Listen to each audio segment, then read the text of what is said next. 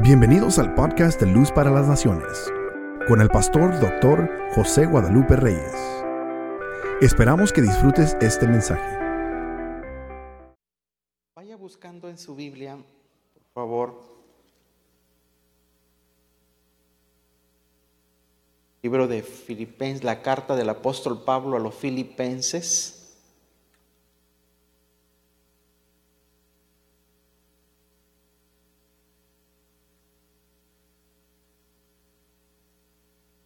Capítulo 4.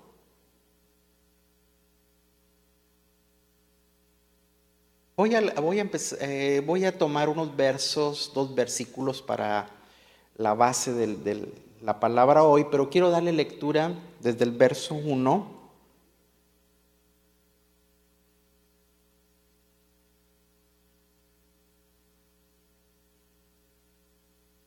Yo voy a estar ahí en las pantallas. Si usted no tiene la, nueva versión internacional va a estar apareciendo en las pantallas.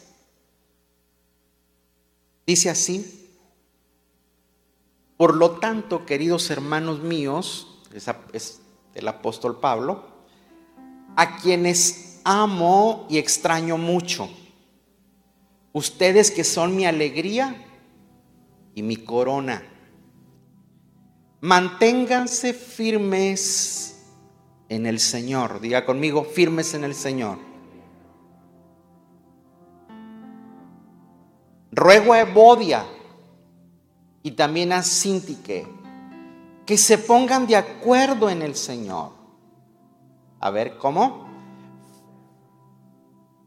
Firmes en el Señor y de acuerdo en el Señor.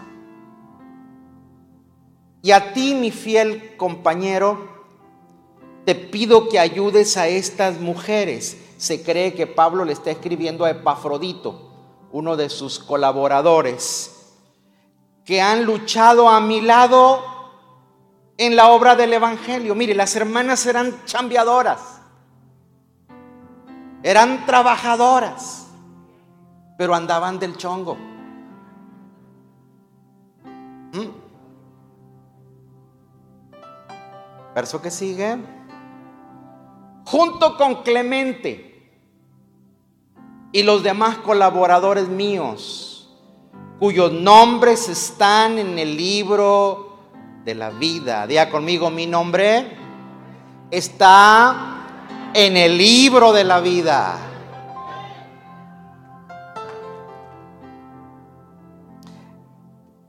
Que supóngase un poquito usted, ahorita hagamos un alto, paréntesis. Supóngase que tendrían que resumir su vida o mi vida en un solo versículo. ¿Qué dirían de nosotros? ¿Cómo pasaríamos a la historia? Porque Clemente y Evodia y Sintique ya no se vuelven a mencionar en la Biblia. Nada más en esta ocasión que el apóstol Pablo lo, lo enfatiza. Entonces, doña Evodia y doña Cinti, que pasaron a la historia como peleoneras. Y Clemente como un pacificador.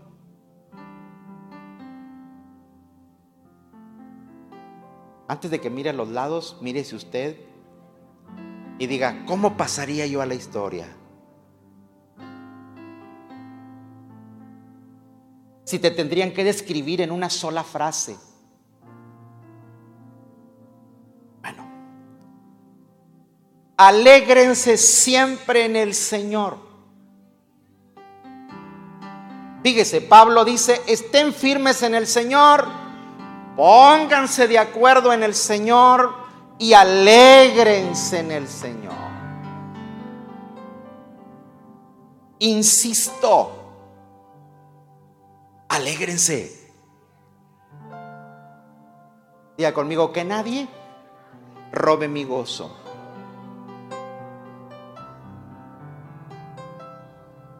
Alégrense. Que su amabilidad sea evidente a todos. El Señor está cerca. No se inquieten por nada.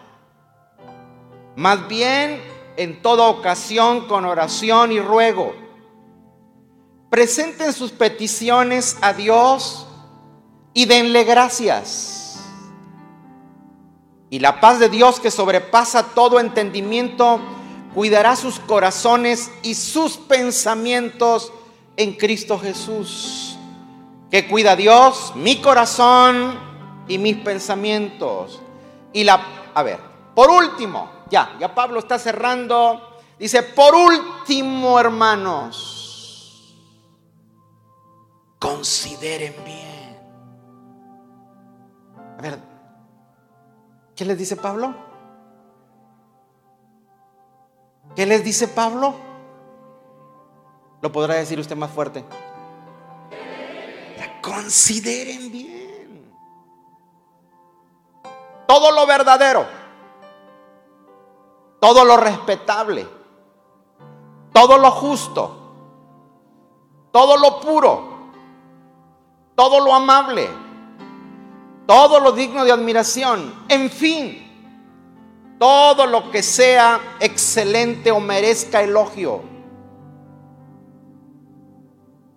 Pongan en práctica lo que han aprendido, de mí han aprendido, recibido y oído. Porque hay cosas que usted aprende pero que nunca practica. Hello. Pablo dice, lo que han aprendido y recibido.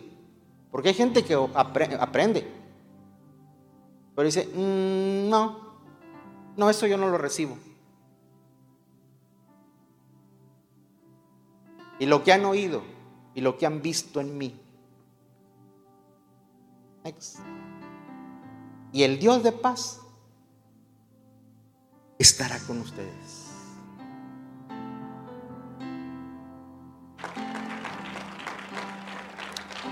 La palabra paz ahí no es ausencia de guerra. Para la mentalidad hebrea, para la mentalidad judía, paz no es ausencia de guerra. Paz no es ausencia de conflictos, sino es una actitud en la cual tú sabes que Dios se encarga de las situaciones y los entornos de los cuales tú no puedes intervenir. Y el dos de paz estará con ustedes. Perdí la cuenta, no sé en qué número voy, pero me imagino que es como la 4 o la 5. No tuve la precaución de checar mi, mi planeamiento. Y las, es parte de la serie Administrar la vida. Tú puedes vivir la vida, o nosotros podemos vivir la vida, o la vida nos pasa por encima. Fíjese lo que le estoy diciendo. Usted y yo podemos vivir la vida y si no la vives, como quiera la vida te pasa por encima. Por eso Pablo exhorta a añadirle valor a la vida. A ver, diga conmigo, añadir valor a la vida. Hay personas que sin darse cuenta le restan valor a la vida. Y no es porque odien la vida. Yo creo que todos amamos la vida, pero a veces, sin vernos enterado, a veces asumimos posturas, asumimos actitudes o enfoques tan negativos que en lugar de crearle valor, darle valor a la vida, le restamos valor. Y esas actitudes, esos enfoques, esas posturas nos restan y nos alejan la posibilidad de tener una vida sana y balanceada. Es mi oración esta mañana, es mi deseo que el Espíritu Santo obre en tu vida, en nuestro ser, para que vivamos conforme a la dirección que nos da la palabra y no conforme a lo que yo interpreto, creo, pienso. Hay gente que parte de su vida la perdió. Recuerdo que el pastor de, mi mamá, cuando ella recién se convierte al Evangelio, que yo era un, niñito, eh, era, era, muy bromista. Eh, de todo te hacía una broma y le siempre te sacaba algo.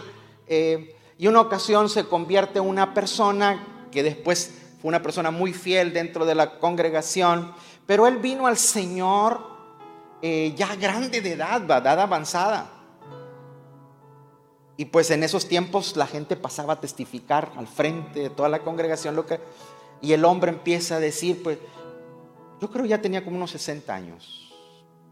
Y después de que da su testimonio cómo, cómo hubo ese encuentro, dice, pero ahora estoy aquí para servirle al Señor. Y el hermano Raúl, así se llamaba, dice, ay hermano, pero pues ya le traes el puro gabazo. ¿ah?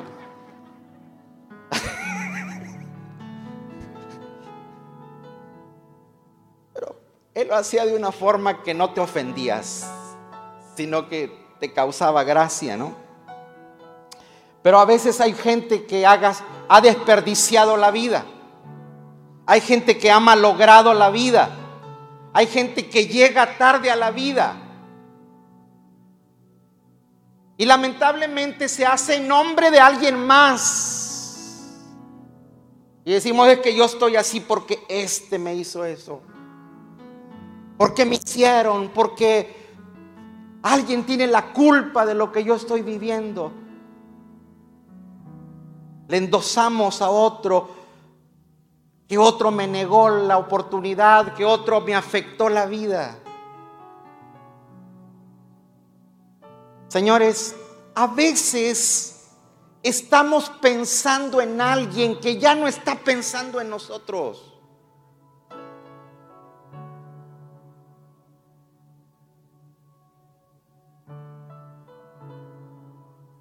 Hay gente que sin darnos cuenta, por estar tan enfocados en ellos, en nuestros pensamientos sobre ellos, no añaden valor a nuestra vida, sino que restan valor a nuestra vida. Hay personas que hace rato ya no están en tu vida. Ah, pero usted sigue pensando en ellas. Y eso le resta valor a su propia vida. Todos pasamos eventos negativos en la vida. Todos pasamos momentos críticos. Yo le decía estos días a mi esposa, no podemos pasar invictos en, esta, en, la historia de la vida. En algún momento alguna flecha te llega. Todos atravesamos situaciones, pero otra cosa es que yo me esclavice en esos eventos negativos. Porque si, si, sucede eso, si yo me enfoco en lo que pasó, entonces eso le resta valor a mi vida. Eso le resta valor a su vida. Es por eso el apóstol Pablo hace una invitación y una exhortación y dice, hermano, consideren bien. Porque acaba de decir que hay que estar firmes en el Señor, hay que estar en un mismo sentir en el Señor, hay que estar alegres en el Señor, pero si no consideran bien, esa estabilidad se puede tambalear o puede dejar de ser. Y la alegría se te puede convertir en una tristeza o en una aflicción. Por eso dice, consideren bien.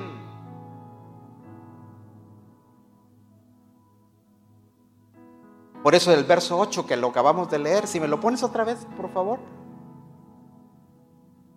versículo 8 de Filipenses 4. Por último, hermanos, consideren bien todo lo verdadero, todo lo respetable, todo lo, todo lo verdadero. Hermanos, pero a veces a nosotros no nos gusta lo verdadero, nos gusta el escándalo. Todo lo respetable, todo lo justo, todo lo puro, todo lo amable, todo lo digno de admiración, todo lo excelente, lo que merezca elogio. Yo le pregunto, esa lista que se menciona ahí, ¿describe nuestra sociedad?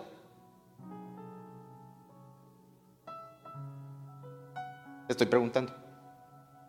¿Esa lista describe la sociedad que vivimos? Para nada. Al contrario. Hoy la gente no quiere lo verdadero, quiere lo falso. Mucho menos está pensando en justicia y en pureza, señores. Y Pablo dice, hay que pensar en la justicia, hay que pensar en la pureza. Pablo lo que está haciendo referencia en el versículo 8 es a una cultura del reino de Dios, una cultura de reino. Lo que Pablo propone no es parte de la atmósfera que respiramos.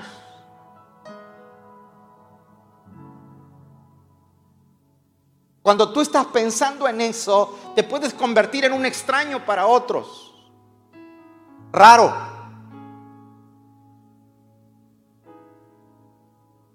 En la vida, usted y yo tomamos dos actitudes. ¿Le añadimos valor o le restamos valor? ¿Cuántos quieren añadirle valor a su vida? Levante su mano esta mañana. No hay de otra. Ahora, usted y yo nos podemos llevar la vida añadiéndole valor en cada circunstancia, en cada situación, o nos la podemos llevar quejando.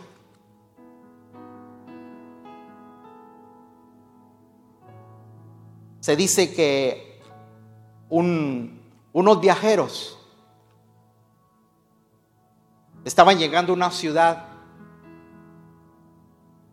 y uno de, ellos le pregunta a un sabio anciano que estaba a la entrada del pueblo, estaba sentando, estaba sentado, perdón, junto con su discípulo.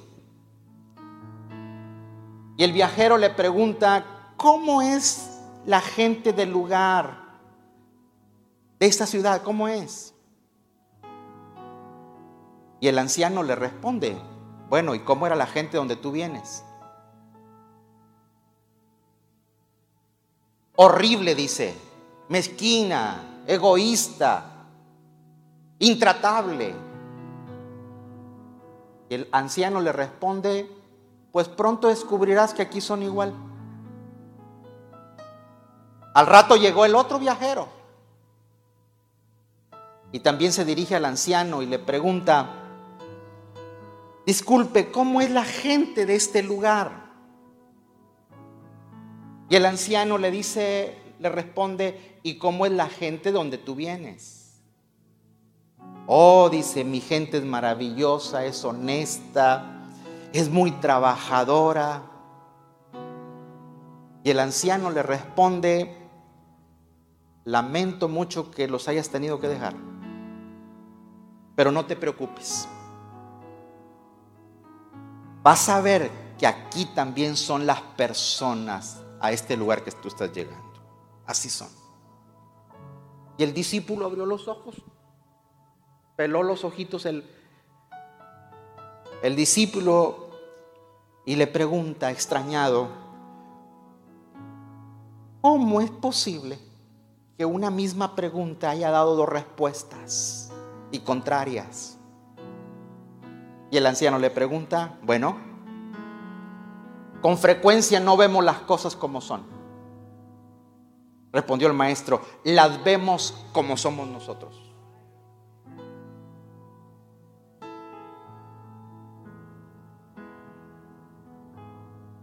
Por eso surge la pregunta, si Pablo nos está recomendando, nos está insistiendo a que consideremos añadirle valor a la vida, ¿cómo se la añado? Ahí le va. Ya conmigo, higiene mental. Higiene mental. ¿Cuánto les gusta bañarse?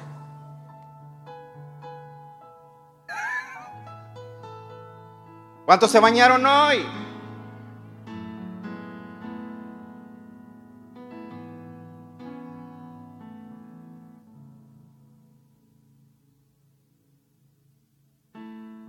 Mire, nosotros, los, los que acabamos de pasar, bueno, fue el mundo, por la pandemia, ¿qué nos recomendaban? Lavarnos las manos. Hasta los niños aprendieron, ¿verdad? Y que era contando hasta 20. ¿ah? Y hay gente que nomás se moja las manos así, lo único que es remojar los microbios.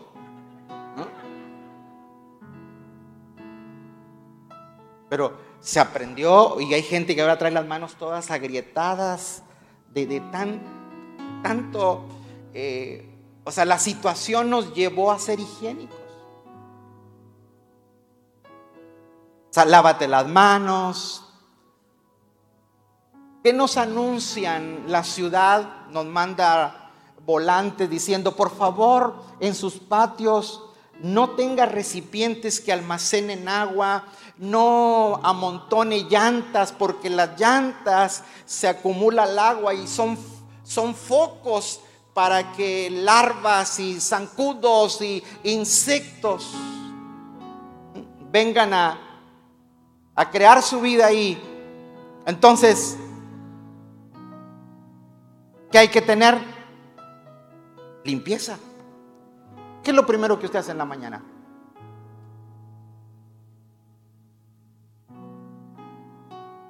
O usted de los que se bajan en chanclas y peinado abajo. ¿Mm? Lo primero que usted y yo deberíamos hacer es irnos a darnos una ducha. A veces hay unos, hay unos que exageramos. Pero lo más horrible es que usted se quiera poner ropa limpia en cuerpo sucio. ¿Mm? ¿Sí o no? Es incómodo. O sea, por el trabajo a veces de uno, uno tiene que bañarse en la mañana y luego nosotros que, que trabajamos en la noche para venir a la iglesia o algo, pues tienes que bañarte alguien una vez me dijo, ay, qué higiénico. Pues dije, pues prefiero que te rías de mí, no que te retires de mí.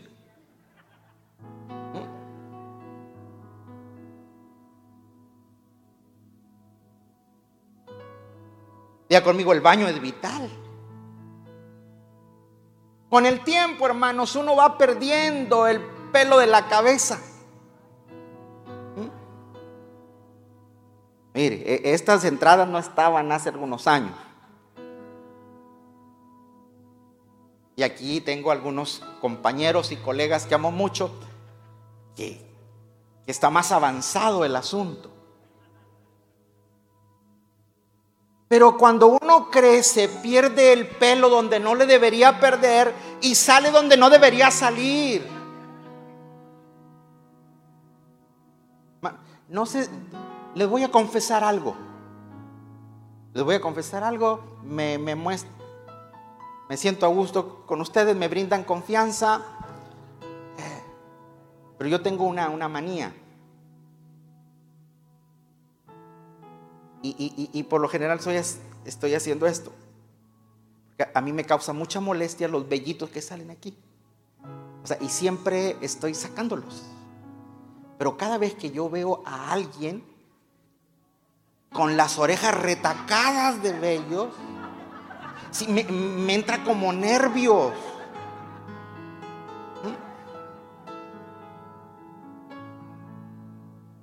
Porque hay gente que ocupa como una weed eater ahí, una, una Santo Cristo.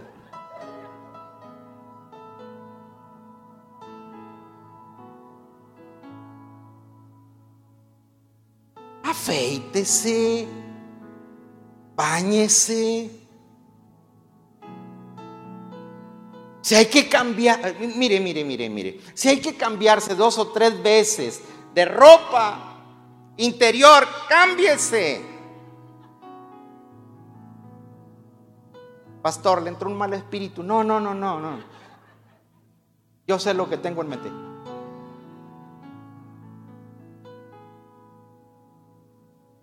Diga conmigo, la higiene es vital.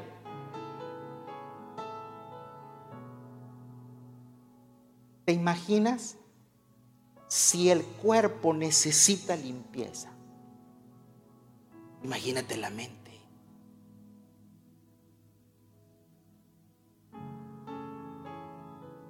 La mente no es diferente al cuerpo.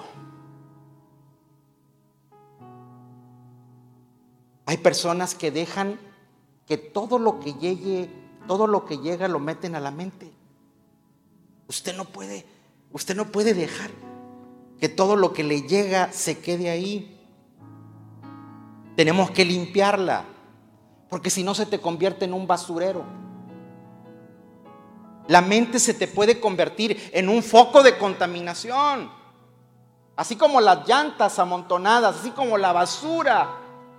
Son focos de infección. Bueno, la basura mental también son focos de infección.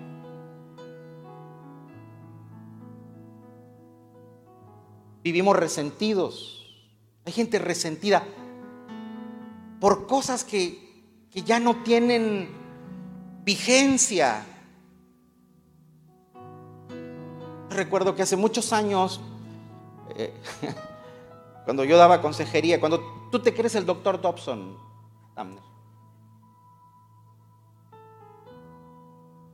Y recuerdo que llegó una, señora muy alterada, así que, sea, casi, casi el corazón le porque, porque su marido la había engañado y nos cuenta la, la tragedia. Y la mujer lloraba y estaba. Y le digo, hermana, ¿Cuándo fue eso? Hace 25 años. Ápale.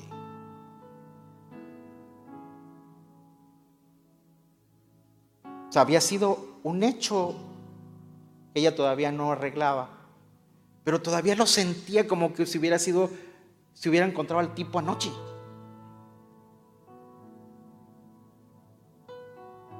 Y a veces puedes llevar tu vida en resentimiento, en autocompasión. Hay gente rencorosa, hermanos. Diga conmigo, necesito higiene mental. Fuerte, necesito higiene mental. Ahora, este problema de la higiene en los pensamientos y en la mente no es, no es nuevo.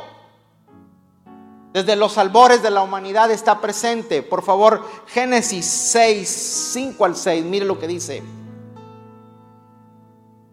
Al ver el Señor la maldad del ser humano en la tierra, ¿cómo era la maldad? ¿Cómo era? Muy grande. Adelante. Y que todos sus pensamientos tendían siempre hacia dónde? Entonces la maldad es producto de los pensamientos. Se arrepintió de haber hecho al ser humano en la tierra y le dolió en el corazón. Ya conmigo, mis malos pensamientos, la maldad del hombre le duele a Dios. Le duele a Dios. ¿Sí? versos que sigue, 7. Entonces dijo, voy a borrar de la tierra al ser humano que he creado y haré lo mismo con los animales. Los reptiles, las aves del cielo, me arrepiento de haberlos creado. ¿Se imagina cómo se sentía Dios para manifestarnos ese arrepentimiento, pero Noé contaba con el favor del Señor. Esta es la historia de Noé. No era un hombre justo. ¿Cómo era? Justo y honrado entre su gente. Tú te das cuenta que en medio de un mundo de maldad puede haber personas que puedan vivir contrario y vivir conforme a los lineamientos del reino del Señor. Todo lo justo, todo lo honorable, así vivir, considérenlo. Entonces,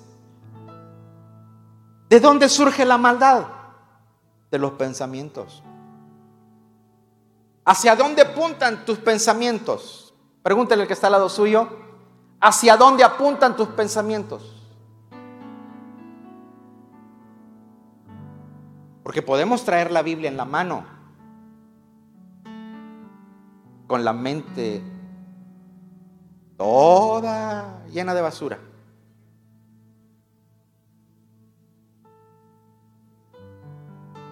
Sea más incisivo con su compañero y dígale, ¿qué pensamientos son los tuyos? ¿Qué pensamientos son los tuyos? En la mañana que se levanta, ¿cómo se levanta pensando?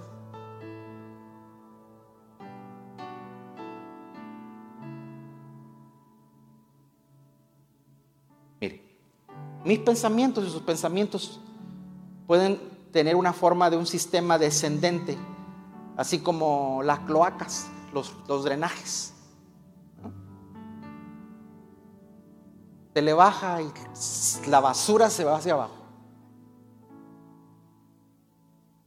Pero usted puede tener un sistema de pensamientos ascendente. No basura, sino como dijo Jesús, en dentro de ti voy a poner una fuente que salte para vida eterna. Si es para el Señor, déselo con mucha fuerza y alegría. ¿Mm? Conéctese a la fuente que salta para vida. Es importante hacer una limpieza. Es importante ordenar nuestros pensamientos. ¿Alguna vez usted ha tenido la experiencia de pasar en su auto, claro, por aguas negras? ¿Mm? ¿Verdad, que, ¿Verdad que no quiere? Y, le busca, le busca por donde, por donde menos se le... Porque no quiere que ni, las, ni los neumáticos ni las llantas se, se, se impregnen del olor. Bueno, así como usted cuida que su auto no se le peguen los malos olores, la contaminación, procuremos que nuestra mente no se nos contamine todo lo bueno, todo lo justo, todo lo que es de buen hombre, toda pureza. En esto pensad. Dele al Señor la honra esta mañana. La palabra, la palabra pensar o la palabra pensamiento que usa Pablo aquí, que está escrito en el Nuevo Testamento, pensar es un vocablo, escúcheme esto, es un vocablo en el griego que se define como concebir. ¿Cómo? Concebir. Ahí le va. Revisa tus concepciones. ¿Cómo concibe usted la vida? ¿Cómo concibe el matrimonio?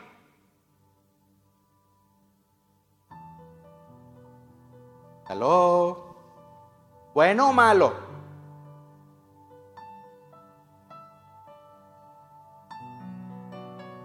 ¿Aló? ¿Cómo concibe usted la iglesia? Ahí van todos los pecadores, todos los hipócritas. O ahí van todos los que tienen un corazón para honrar a Dios. O sea, ¿qué, concepciones tienes tú de la vida? Porque a veces nuestra concepción de la vida es proclive a lo malo.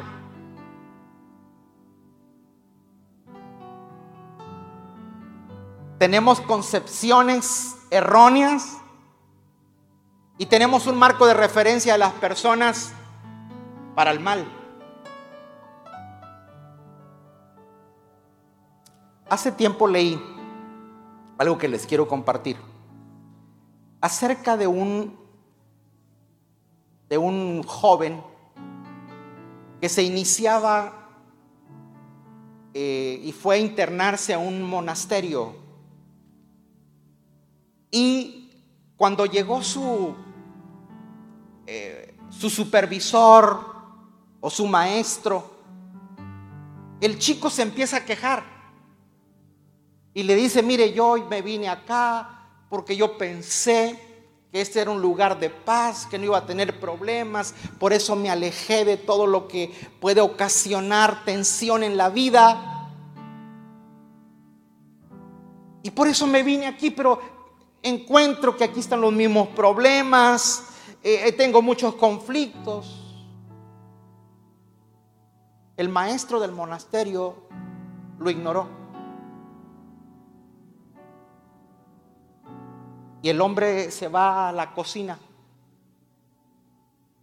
Y el chico iba detrás de él.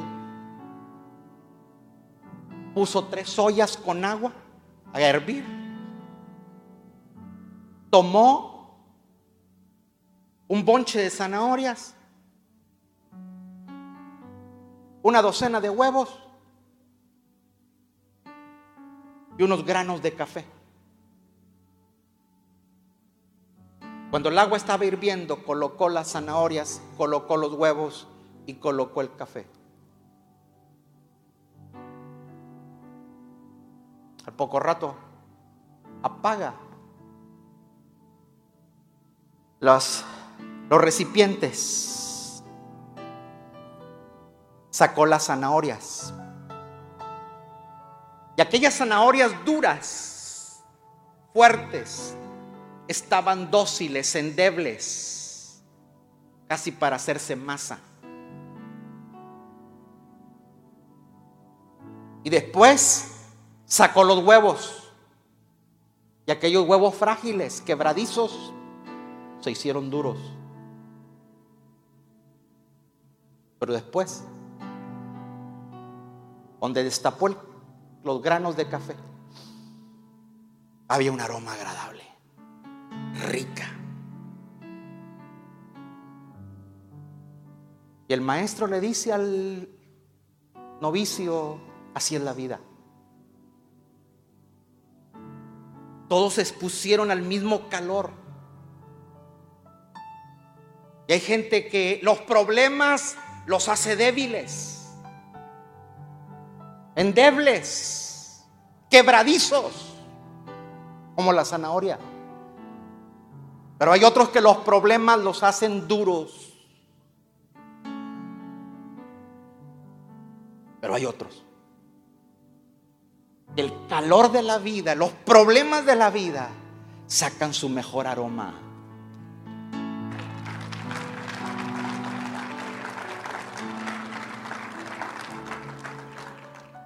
¿Hacia dónde apuntan tus pensamientos? ¿Siempre estás pensando lo negativo? ¿Cómo son tus concepciones de la vida, de los acontecimientos de la vida? Señores, no podemos estar enfocados hacia lo malo.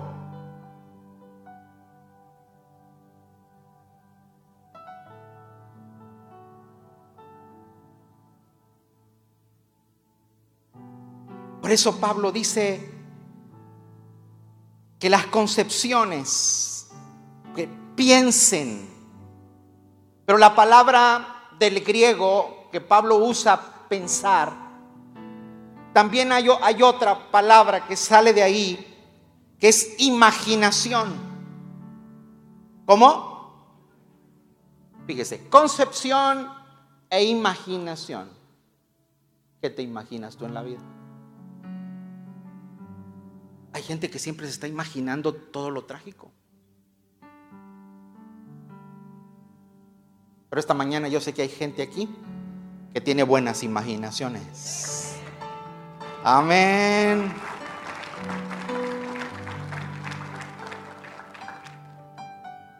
Mire, imagínese esto. Salmo 19, 14. Léalo fuerte conmigo.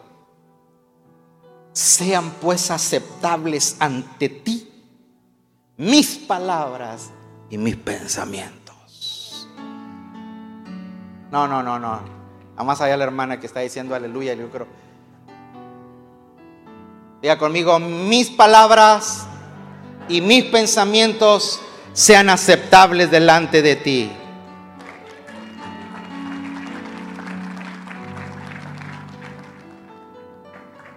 Diga conmigo, porque mis pensamientos, antes de ser míos, son de Dios. Eso se nos olvida, señores.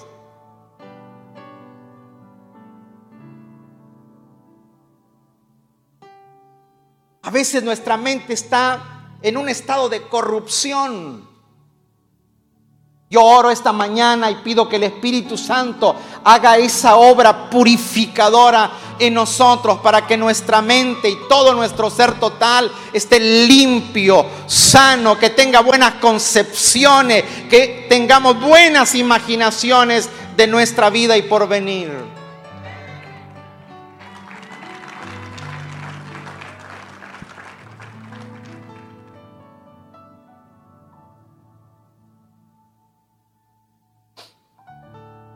Ahora,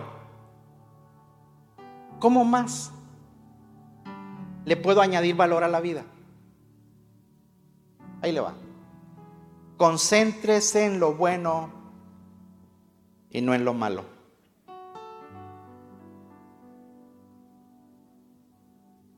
Hay gente muy sensible para lo malo.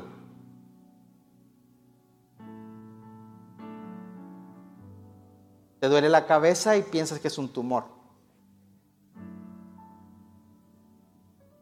Te da un dolor de aire y piensas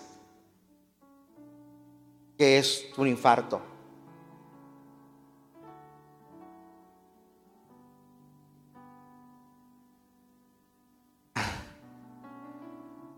A veces usted puede tener 20 cosas por qué dar gracias, pero nos enfocamos a mala. Yo pido que esta mañana alineemos nuestra mente, nuestro ser para que seamos más agradecidos por lo que Dios nos ha dado y no por lo que no ha llegado.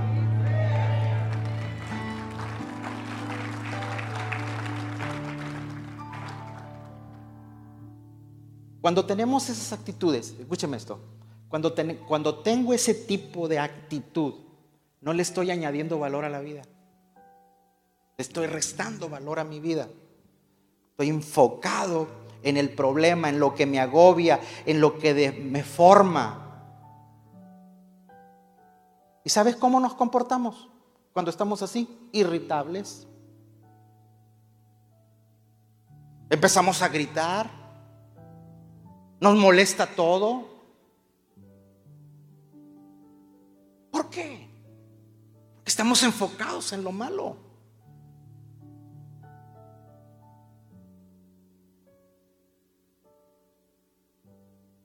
Diga conmigo, aunque estoy pasando unos problemas,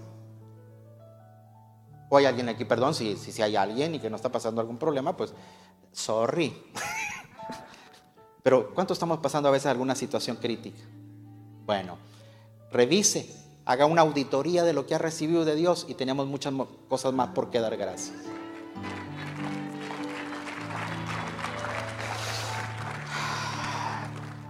Pero ¿por qué me enfoco tanto en lo malo? Mateo 6, 22. Léalo fuerte conmigo. Ayúdeme, ayúdeme. Eso me ayuda a mí para, para avanzar. El ojo es la lámpara del cuerpo. Por tanto, si tu visión es clara, todo tu ser disfrutará de la luz. Oh my God.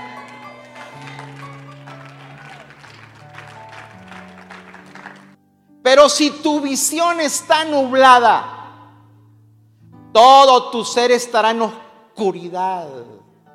Si la luz que hay en ti es oscuridad.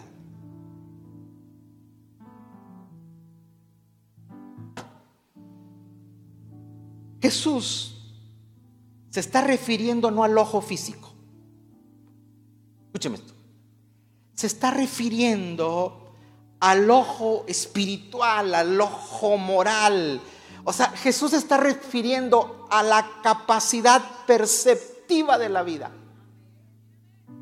¿Cómo percibes la vida? ¿Percibes la vida claramente o nublada?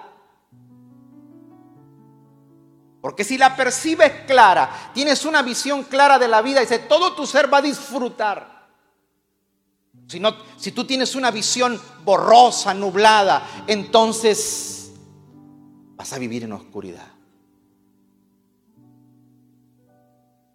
Yo esta mañana pido la asesoría del Espíritu Santo para que limpie tu visión de vida para que limpie tu visión de vida y puedas ver claramente y tengas una perspectiva correcta de lo que Dios es contigo, de lo que va a ser contigo. Mm, que lo que pasa alrededor tuyo, lo que pasa alrededor nuestro, tengamos perspectiva correcta. Vamos, ofrézcale al Señor nuestra adoración que tengas una perspectiva correcta de cómo valora a las personas. Señores, a veces siempre se valora a las personas pésimamente.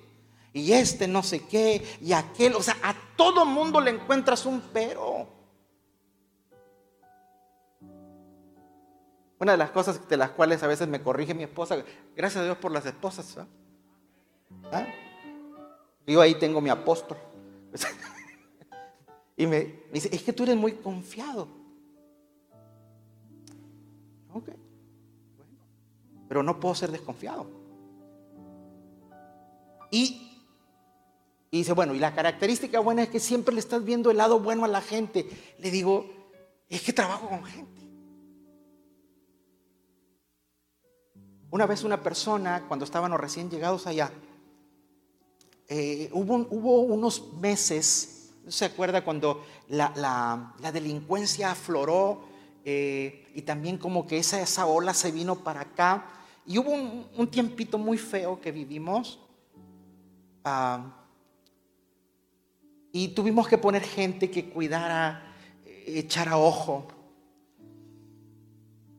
Y venía una persona y me decía, mire, ¿ya vio aquel? Y aquel es esto y esto. Y mire, veo aquel. O sea, y eso a mí no me ayudaba. No, le digo, si yo, yo te puse ahí para que me cuides, no para que me asustes.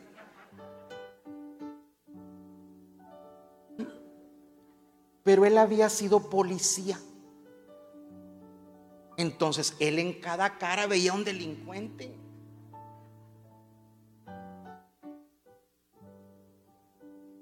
Le dije, mira, yo soy pastor. Y en cada sinvergüenza yo veo un santo.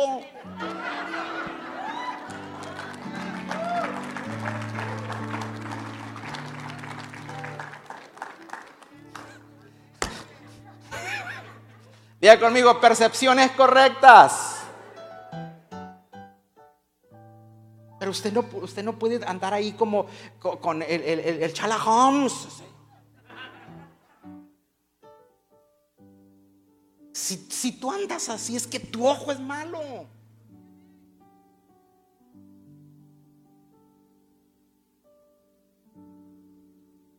¿Cómo lees la, cómo lee la vida?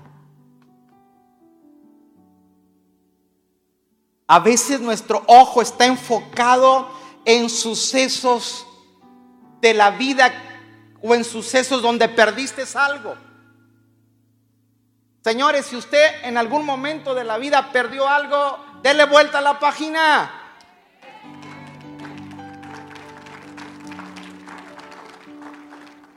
Como es tu lámpara. Así ves. Esta mañana yo le pregunto, ¿hacia dónde está lumbrando tu lámpara? ¿Qué lectura tienes de la vida? Si tienes una buena lectura, vas a disfrutar de la vida. El vocablo dice, pero dice, si tiene la vista nublada.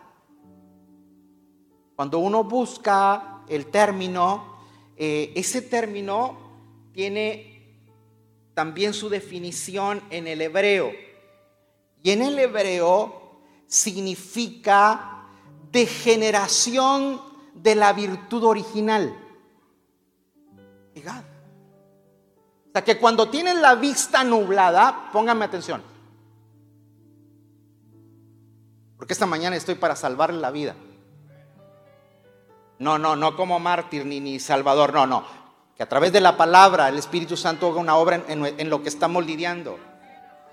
Pero cuando tenemos la vista nublada, es una degeneración de la virtud original. Se lo explico. ¿Qué es lo primero que usted siente cuando le nace el muchacho, o el hijo, la niña? Ahorita me venía comentando mi esposa, porque me dijo, recomiéndame un libro para leer así emocionante. Y le, presté uno. decía cómo eh, en las culturas romanas, eh, cuando nacía un niño, un bebé hombre, llegaban los vecinos y llegaban los, los músicos. Pero cuando nacía una niña, se iban los vecinos y se iban los músicos. Terrible. Pero, pero olvídese de la cultura romana. Aquí ahora. Cuando nace el muchacho, compras el globo, lo pones en la puerta. It's a boy, it's a boy, it's a girl. ¿Ah? Y hay cochitas de papá. Pero después cuando cumple 16, 17, que te llega tarde, que son las 11, que son las 12 y que no llega, y que es la una y tampoco llega.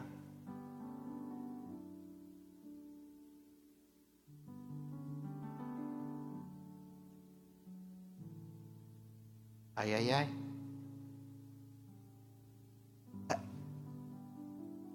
Tienes, o sea, se te regresó la, eh, concepción original, está desvirtuada. Lo que sentiste.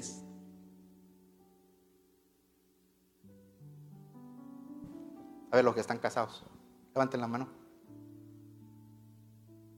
¿Ok? Bájela. Ahora levántenla los que están felizmente casados. Unos que otros no la bajan. Le pensaron. Pero ya se, ya se, si usted se puede acordar cuando conquistó a la, a la chica. Hermano, yo me pegué como una estampilla. Yo recuerdo que un día abandoné un 10 de mayo porque eh, yo era el director de jóvenes de mi iglesia. Y, los jóvenes éramos los encargados del festejo de las madres. Oiga, pero yo vi que la chica esta se salió antes de. Yo le dije a alguien más, encárgate el banquete.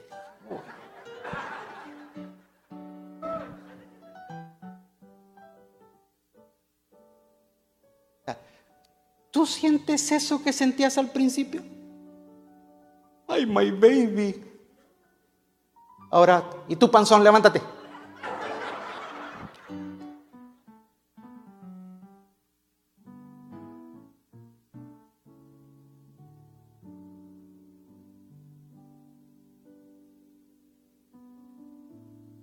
Como que las virtudes desaparecieron.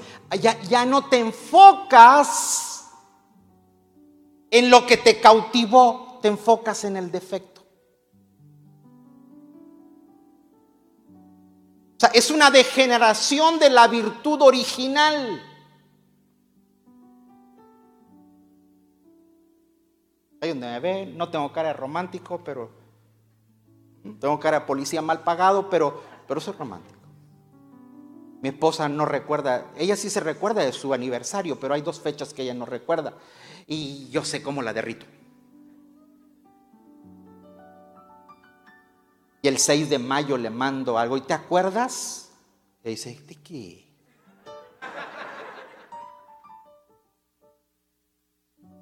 Yo, fue cuando te dije que si querías ser mi novia. Y luego el 12 le mando otro detallito y le digo, fue cuando me dijiste que sí. Ya me había, ya me había, en tu mente sí, pero tu orgullo no te dejó.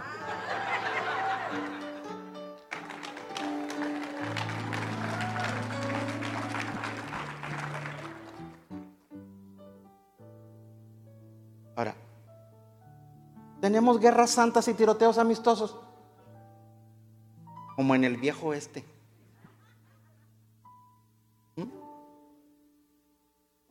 Señores. Pero tú tienes que enfocarte en lo bueno. Pero si usted además está enfocado buscando el error, el defecto, la falla, entonces el problema no es el que estás viendo, el problema es el ojo tuyo que está nublado. Tienes que tener una perspectiva correcta de la vida.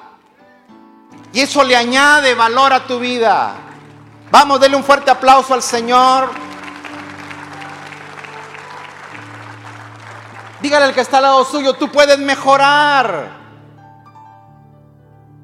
¿Qué puede mejorar tu visión nublada? Y para que tengas una visión clara. Pero también, este, este, este término en el hebreo nublado, significa pasividad en vivir la vida. ¡Wow! Yo cuando estaba descubriendo esto, eh, que quería, eh, me alegraba, pero también quería llorar. Pablo lo que le está diciendo, no sean pasivos en la vida.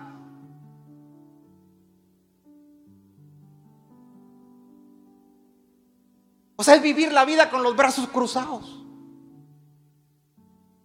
Dios dirá, pues así será. Jehová proveerá.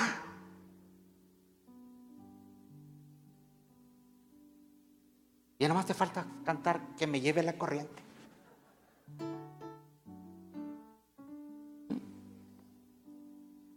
Lo mismo te da Chana que Juana. Señores, Pablo dice, pónganse Tienes que tener el ojo claro, una perspectiva correcta. Vuélvete al propósito original. Una cosa es que Dios te permita a cosas. Otra cosa es que Dios esté satisfecho por lo que tú y yo estamos haciendo. Regrese al propósito original de la vida. Amén. Ya estoy terminando. Póngase en sus pies, por favor. No es que se vaya, nomás le dije para que usted descanse mentalmente. Todavía me falta el jaque mate. Sigue conmigo. Pero también, nublado, también se traduce como ojo enfermo. El ojo enfermo.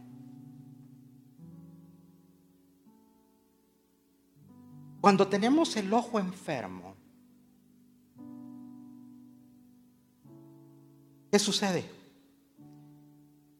Todo lo vemos mal. Yo pido que tu oración, mi oración, es para que tengamos una mejor lectura de la vida. Hermanos, la vida es tan breve. ¿Sí o no? Si no, simplemente revise las fotos.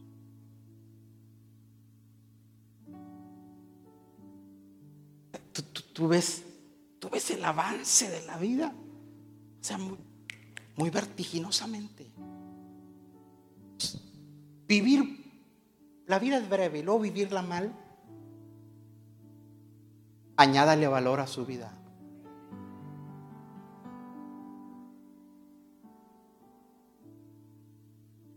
No te concentres en lo malo. No te concentres en lo que no edifica. Construyate y construye y quédate con lo bueno. Pastor, ¿y cuál debe ser mi actitud? Salmo 25, 15. Léalo fuerte. Mis ojos están puestos siempre en el Señor. ¿Dónde están los ojos? ¿Dónde están sus ojos? Puestos en el Señor. Pues solo Él puede sacarme de la trampa.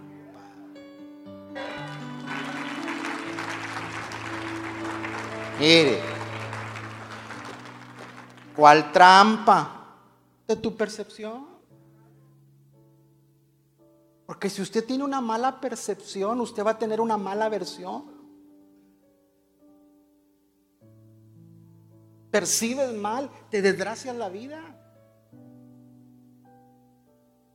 Ves todo acontecimiento mal, ves a las personas mal, todo interpretas mal, eh, eh, eh, el matrimonio lo ves mal, los hijos lo ves mal, las crisis las ves mal. es una trampa. Y usted no, usted no puede vivir en la trampa. Y el Señor te saca de esa trampa. ¿Para qué? Para que tu ojo, regrésame el texto, para que tu ojo esté puesto en el Señor. Es que yo soy así. No, hermano, no, no diga eso. No diga eso. Mire, le está diciendo a alguien que aprendió a salirse de ahí. Que así soy. Así somos los reyes. Y no pregúntale a mi mamá cómo son los reyes. Mi abuelo, mi abuelo, cuando nacía un muchacho, cuando crecía, en lugar de regalarle algo para trabajo, le compraba una pistola.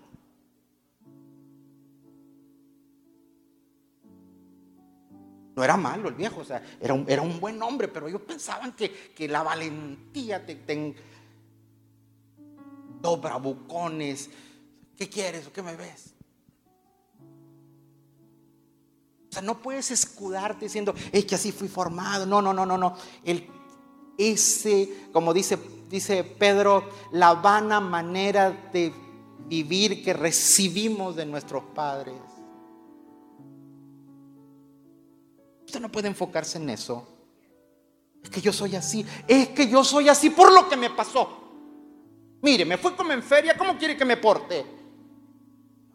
Tú no eres lo que te pasó.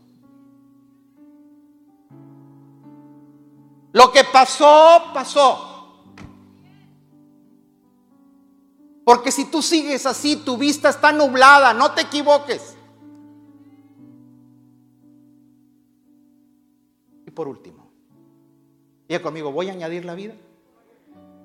Perdón, ¿voy a añadir valor a la vida? ¿Voy a valorar lo que tengo y no lo que me falta? Vamos, denle fuerte aplauso al Señor. Voy a valorar lo que tengo y no lo que me falta. Hay personas que viven en función de lo que no tienen. sufren por el cuerpo que no tienen.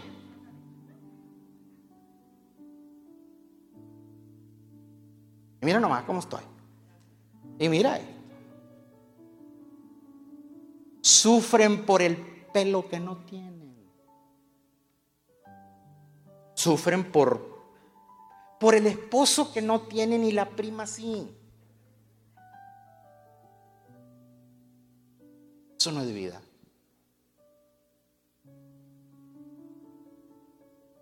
Ya conmigo, uno vive por lo que tiene, no por lo que le falta.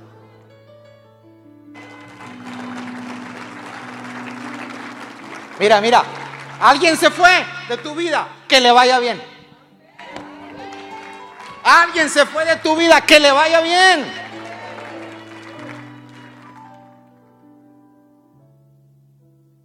Alguien se quiere ir, que le vaya bien. Pero tú no puedes vivir dependiendo de lo que te falta. Vive de lo que hoy tienes. No puedes vivir de lo que se perdió. Ay, perdí. Usted quedó viuda. arréglese bonito. Salga a la calle. Búsquese un marido. Apáguele la vela al tipo ese. El pastor es que le pongo una veladora, apágasela. Pastor está incitando a la rebelión. No, no, no, no, no. Lo que te estoy diciendo es que es que no puedes vivir atrancado de cosas del pasado. No entranques tu vida por eso. Es que me abandonó, pues. No, no te merecía. Punto.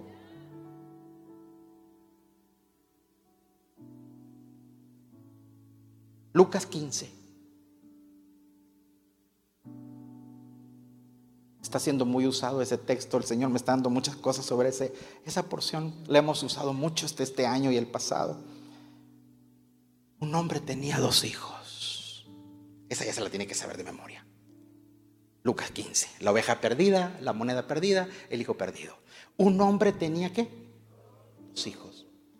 Continuó Jesús. O sea, Jesús está contando la historia. El menor de ellos le dijo a su padre, papá, dame lo que me toca de la herencia.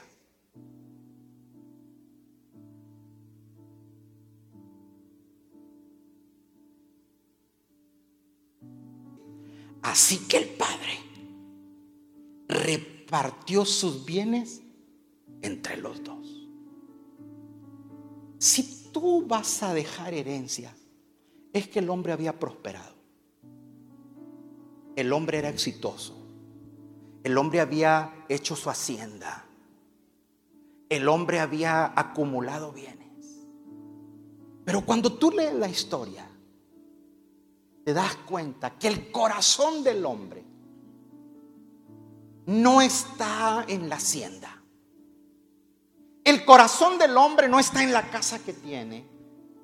El corazón del hombre no está en los bienes acumulados, en las tierras, en la producción. Tú te das cuenta que el corazón del hombre, su tesoro, son sus hijos.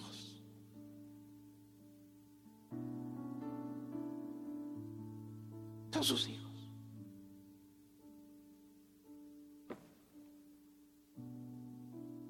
La riqueza de él eran sus hijos. El hijo no, no, le vino a decir, papi, me quedo contigo, voy a engrandecer esto. No, el tipo viene y le dice, dame lo que es mío porque yo me voy.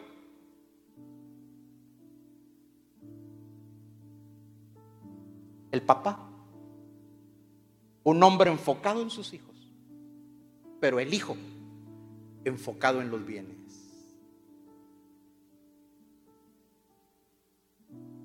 Se fue. Dile que está al lado tuyo. No críes tus hijos y que solo te vean como fuente de dinero. Porque el día que estés viejo, el día que estés viejo, te van a maltratar.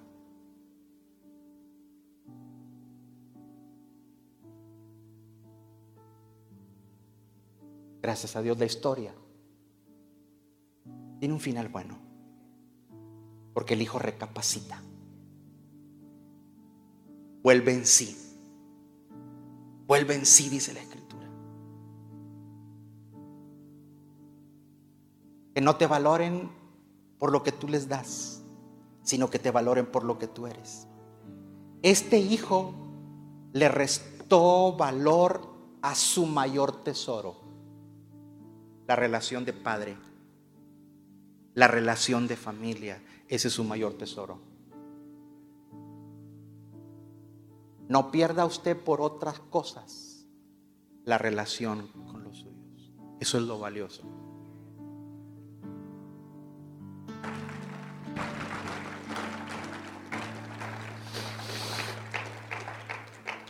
Diga conmigo, añádele valor a la vida. Termino con esta ilustración un hombre, un espeleólogo. Los espeleólogos son los que bajan a las cavernas para ver cómo se forman las cavernas, cómo se crearon, Ya terminé el deseo, seguro que, que sí es verdad. Y en esa experiencia se llevó al hijo, a un niño. Y cuando llegaron, entraron a la caverna, el niño se dio cuenta que se oían voces. Dice, papi, ¿qué es? Y el papá hizo un ruido. ¡Hola! Se regresó. ¡Hola! El niño se abrió sus ojitos y él empezó también. ¡Hola! Y le regresaba, hola. Y empezó a decir, feo. Decía, feo, feo, feo. Bonito, bonito, bonito, bonito. Maravilloso. Y le dice, papi, ¿qué es? ¿Quién es? Y le dice, hijo, la gente le llama eco, pero en realidad es la vida. Como la llames, te viene.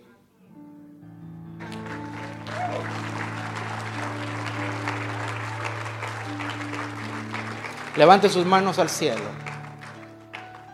Por eso Pablo dice, consideren bien. Consideren bien cómo viven. Consideren bien cómo viven.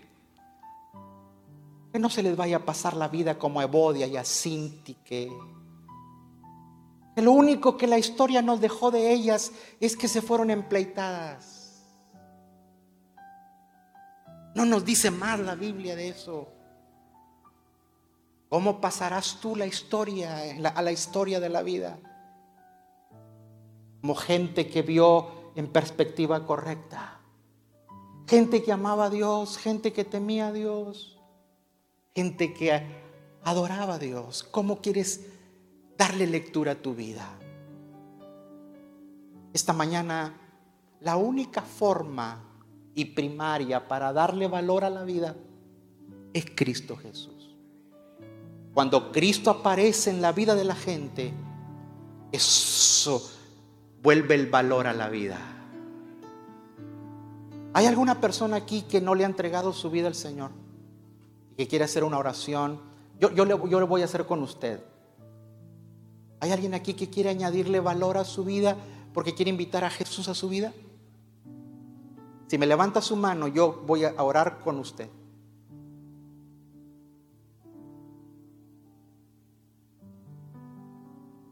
¿Nadie? ¿Ya todos son valiosos? ¿Hay alguien aquí que le quiere añadir más valor a su vida? Levánteme la mano. Levante la mano. ¿Quieres añadirle valor a la vida? Pensando mejor, percibiendo mejor, dando gracias por lo que tienes y no por lo que te falta. Levanta tus manos esta mañana. Levanta tus manos. Padre, esta mañana te honramos y reconocemos que te necesitamos. A veces nuestro pensamiento es malo, nuestro ojo puede ser malo, nuestro hablar puede ser malo, pero yo pido a ti que tu Espíritu Santo conduzca nuestra vida para vivir la vida conforme el plan tuyo conforme al diseño original. Gracias. Gracias. Gracias. Gracias, Padre. Yo bendigo a cada familia, a cada persona que hoy humildemente levanta sus manos pidiendo que tú les orientes, que tu Espíritu Santo les asista que vivan la vida de la mejor forma.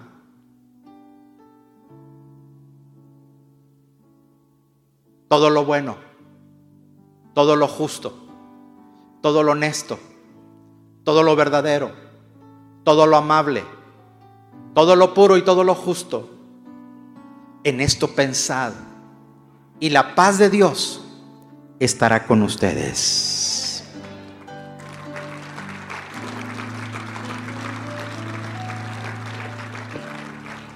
Amén.